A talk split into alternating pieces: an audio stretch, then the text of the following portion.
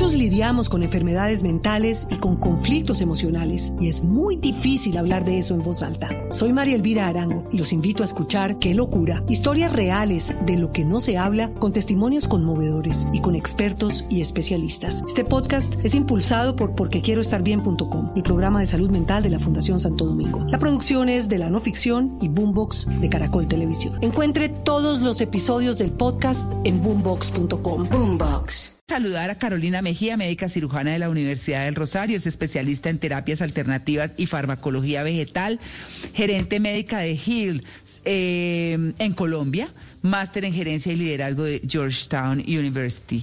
Carolina, muy buenos días. Doctora Carolina Mejía. Muy buenos no, yo toda confianzuda. Muchas gracias. Pero por supuesto, ni más faltaba. Gracias por la invitación. Qué rico este espacio. Bueno, hablemos de, porque mucho se nos ha dicho, no tenga los aparatos cerca, no duerma con ellos cerca, pero ¿cómo hacer, es que es la costumbre, ¿no? Es a cómo nos acostumbramos.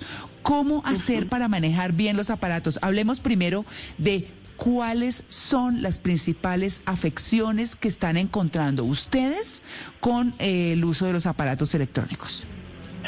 Sí, claro que sí. Mira, yo creo que primero eh, quisiera como explicarles un poquito por qué las ondas electromagnéticas generan alteraciones en nuestro cuerpo en diferentes sistemas. Entonces, primero es importante entender que nuestro cuerpo en, en un 70-75% es agua.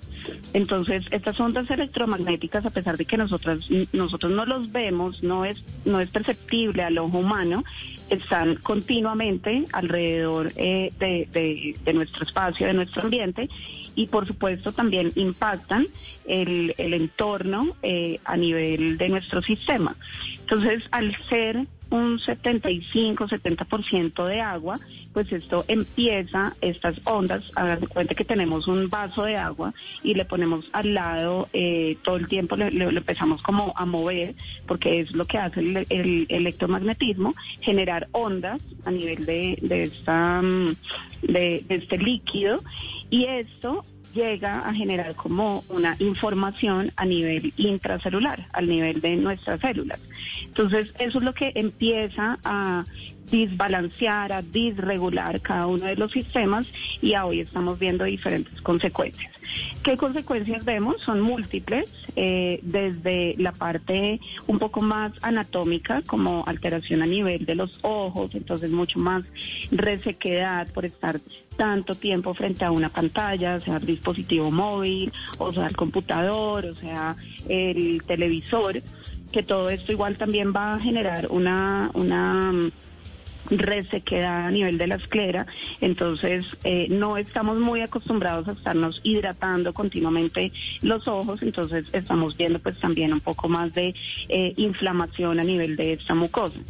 Eso como desde lo más eh, anatómico y externo, pero las consecuencias son aún mucho más fuertes a nivel interno. Y empecemos por algo que tú dijiste que me parece muy importante y es la alteración del ciclo circadiano.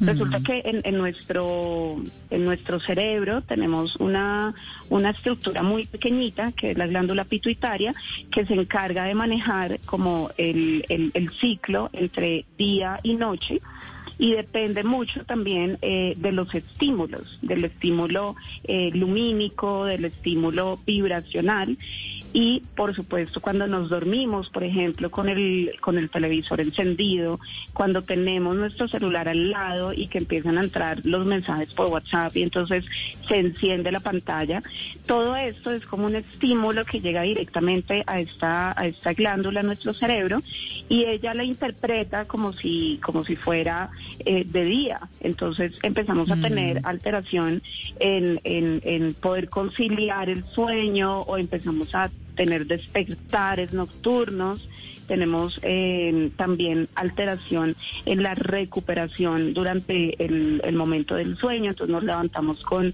cansancio, con fatiga y eso lo estamos viendo mucho en el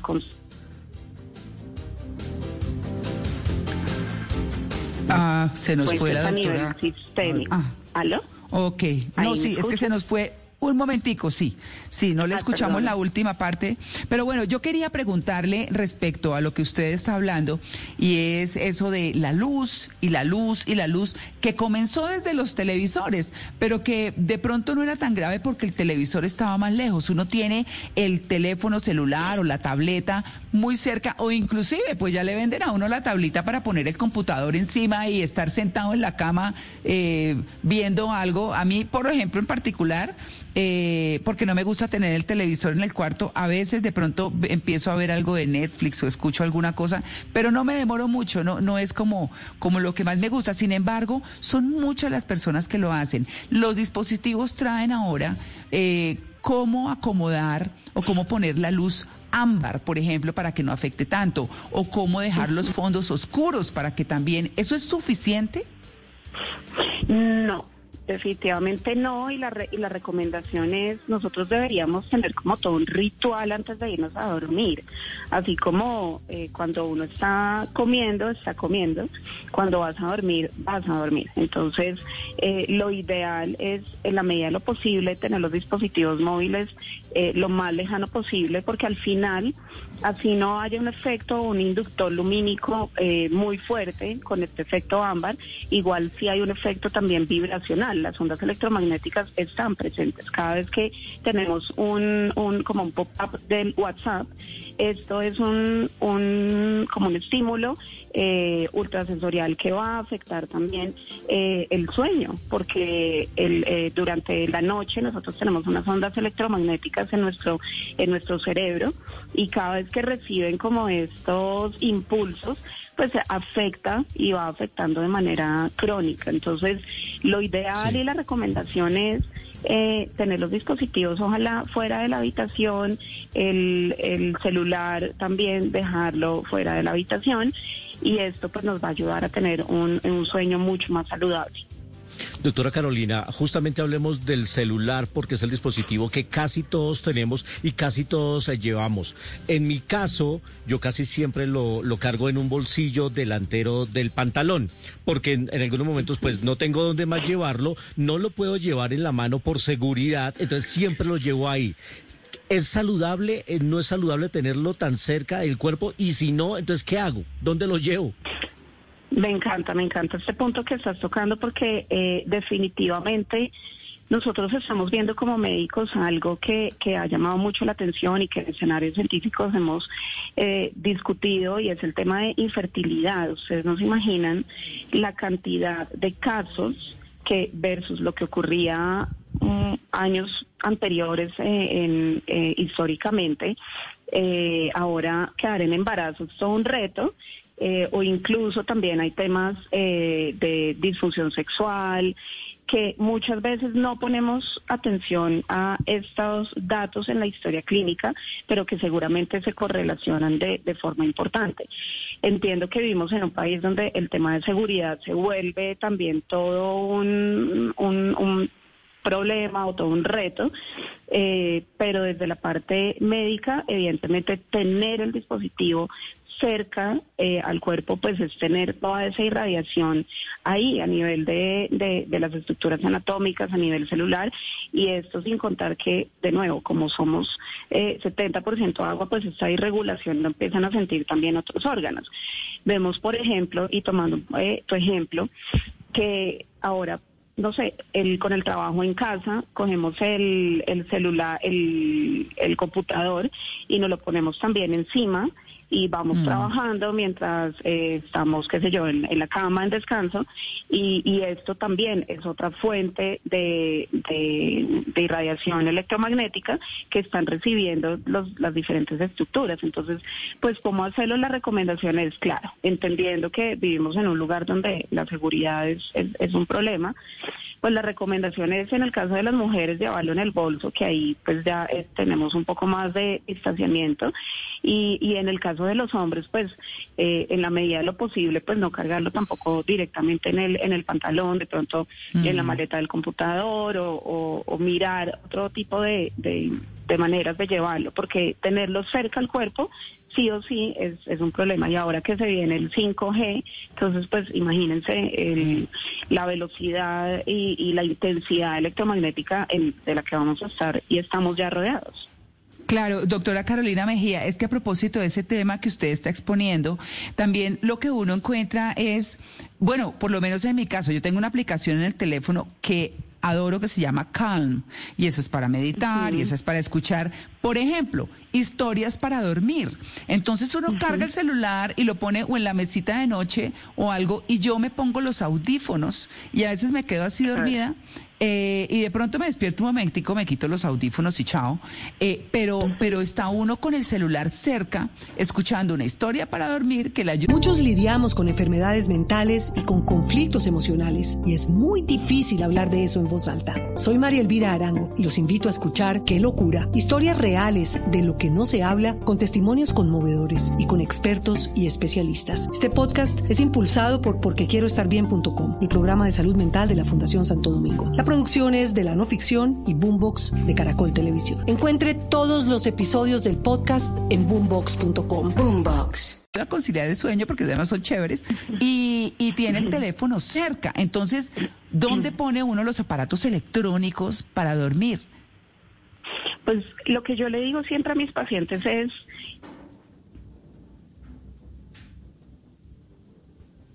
Ay, donde conciliar el sueño. Ahí, ¿aló? Sí, sí, sí. sí. Perfecto. Donde, donde mm, conciliar el sueño se convierte en todo un reto. Lo que yo les digo es este, este tipo de, de herramientas de meditación es maravilloso, pero ¿qué podemos hacer? Lo podemos hacer antes de ir a la cama. Entonces, esto nos ayuda a entrar como en ese, en esa relajación dejamos el celular fuera de la habitación y vamos a la cama y allí ya pues debería estar, como nosotros decimos, en higiene de sueño, eh, absolutamente limpio el espacio para poder entrar en un periodo de reposo lo más saludable posible. Es como la recomendación que yo usualmente le, hago a mis pacientes, porque claro, todas estas herramientas no farmacológicas como la meditación, el mindfulness, eh, previo a ir a, la cama, es maravilloso y nos ayuda a entrar en, un estado de, ondas electromagnéticas en nuestro, en nuestro cerebro de, reposo en la parte REM y esto hace que haya un pasito más eh, avanzado para poder entrar al sueño profundo. Entonces lo podemos hacer antes de ir a la cama. Doctora Carolina Mejía, pero digamos los que tienen hijos, ¿cómo hacen para alejar a los niños de, los aparatos electrónicos? Nosotros seguramente crecimos en otra generación, yo alcancé incluso a escribir en máquina de escribir y eso, y después ya nos llegó el computador y ahora el celular y ahora estamos rodeados de aparatos electrónicos, pero esta generación digital, ¿qué hace uno para que ellos no tengan estos aparatos tan cercanos o para acostumbrarlos a que no lo hagan y tengan momentos de reposo? Tú tocas un tema que me parece absolutamente importante, eh, porque definitivamente lo que estamos viendo es que, que esta generación pues está creciendo alrededor de, de un dispositivo móvil. Que, que podemos hacer desde, desde la parte práctica y es tener momentos de como de recreo, ¿no? Porque no puede ser que 24/7 estén pegados o a un celular o a un Wii o a un televisor entonces, incentivar mucho más a los niños el salir a jugar como lo hacemos antes, eh, los fines de semana, por ejemplo, hacer como esas pausas activas de celular y, y durante las comidas no hay celular, durante las salidas familiares no hay celular y, y, y pues nosotros también como adultos responsabilizarnos de esa dinámica eh, familiar. Por supuesto que no los vamos a quitar porque esto sería irresponsable de mi parte decir que pues vamos a quitarlos del, del todo porque hacen parte ya de, del día a día y de, esta nueva generación, pero sí por lo menos tener como unos horarios mucho más saludables. Doctora, eh, a propósito del tema, los audífonos con Bluetooth, ¿qué tan dañinos son o no en este, en, en, el tema que estamos tratando hoy? Bueno, eh, esto también es, es, es un tema bastante, pues diría yo como como que tiene diferentes puntos de vista eh, y voy a hablar desde mi perspectiva muy personal. y yo siento que es que en la medida en la que en la que la tecnología va avanzando, también vamos teniendo más consecuencias físicas y a hoy por eso vemos cada vez más personas con cáncer, cada vez más personas con autoinmunidad, cada vez más personas con patologías crónicas, degenerativas, porque es que estamos irradiándonos continuamente. Entonces, el tener los audífonos ahí cerca, cada vez que tú recibes eh, que el celular timbra y que tú tienes los dispositivos eh, de audífonos ahí en, en tu cerca tu oído, cada vez que, que, entra una llamada, eso es una descarga electromagnética. Entonces, eh, igual que el, que el reloj que, que, tienes todo el tiempo en tu muñeca y que te entra un WhatsApp y lo, y lo puedes ver ahora. Claro, desde la tecnología nos hace la vida mucho más fácil, mucho más cómoda. Eh, además, son muy bonitos los dispositivos, pero desde la parte física, pues las consecuencias las estamos viendo. Las estamos viendo en, de manera eh, impactante, eh, personas jóvenes con diferentes tipos de cáncer, adultos mayores que pues ya eh, con, con, una con consecuencias también de patologías eh, degenerativas a mucho más temprana edad. Así que esto es la sumatoria no solo de esto, sino probablemente también de la alimentación, del medio ambiente, pero por supuesto que esto hace parte. Claro, doctora Carolina Mejía, es que a propósito de eso, entonces es mejor utilizar los audífonos con cablecito, los, los que tienen la conexión. sí, sí, miren, yo, yo digo algo y es que así como con la alimentación es mucho mejor ir a lo más eh, como básico que viene de la tierrita con este tema de la tecnología, pues también, entre uno menos, claro, uno puede tener el reloj para que se conecta y todo, pero úsenlo para hacer ejercicio, ya después, pues déjenlo de lado y usen el reloj normal. Los audífonos, bueno, de pronto para el momento en el que necesita estar en una reunión y es mucho más cómodo eh, tenerlo, pero no todo el día. Es que uno ve ahora personas que todo el día los tienen ahí eh, conectados y a veces ni siquiera funcionando, sino ahí por si cuando entra una llamada, por entonces pues la mi recomendación sí es como volvamos un poco más a lo a lo más antiguo que a pesar de ser menos tecnológico, también es mucho más saludable. Claro, nos queda un minutico y eh, no sé si ustedes recuerdan, pero cuando se va la luz por las noches, entonces no hay nada de nada que interfiera y uno duerme delicioso, o por lo menos arranca a dormir delicioso. ¿Dónde deben estar los aparatos? Hay gente que los saca de la habitación.